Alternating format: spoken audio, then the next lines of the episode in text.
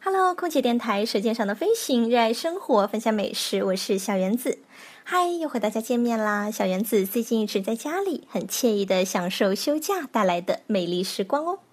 要说小圆的家乡在哪儿呢？嗯，一个有很多榕树的地方——榕城，一个有福之州哦。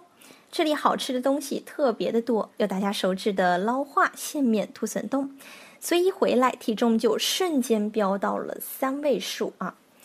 但是今天呢，这是一档给在飞人员带去过夜航班吃货的节目，因为过夜航班中没有福州嘛，所以很遗憾。希望有一天能够开通吧，那个时候一定带大家去尝一下我们当地的特色美食哦。俗话说得好，像罗天说的，不是吃货的空乘，不是一名好机长哦。哎，这句话我特别赞同。你说我们天天飞来飞去，走南闯北的，不用味蕾去发现惊喜，不就辜负了这一份工作带来的乐趣吗？所以不要天天宅在酒店里啦，多出去走一走，感受一下中国博大精深的美食文化吧。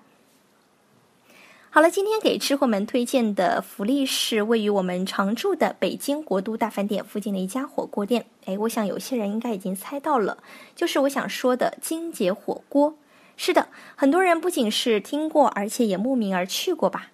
这是一家独具特色的火锅店，加了冰块的火锅店，俗称冰火锅。铜锅里先放冰块和自酿的草原红酒，然后再添加农夫山泉一起熬汤。先不说创意如何吧，味道是极其的鲜美浓厚啊，特别正宗。煮开锅后，先喝汤再品菜，绝对值得你来了还想再来。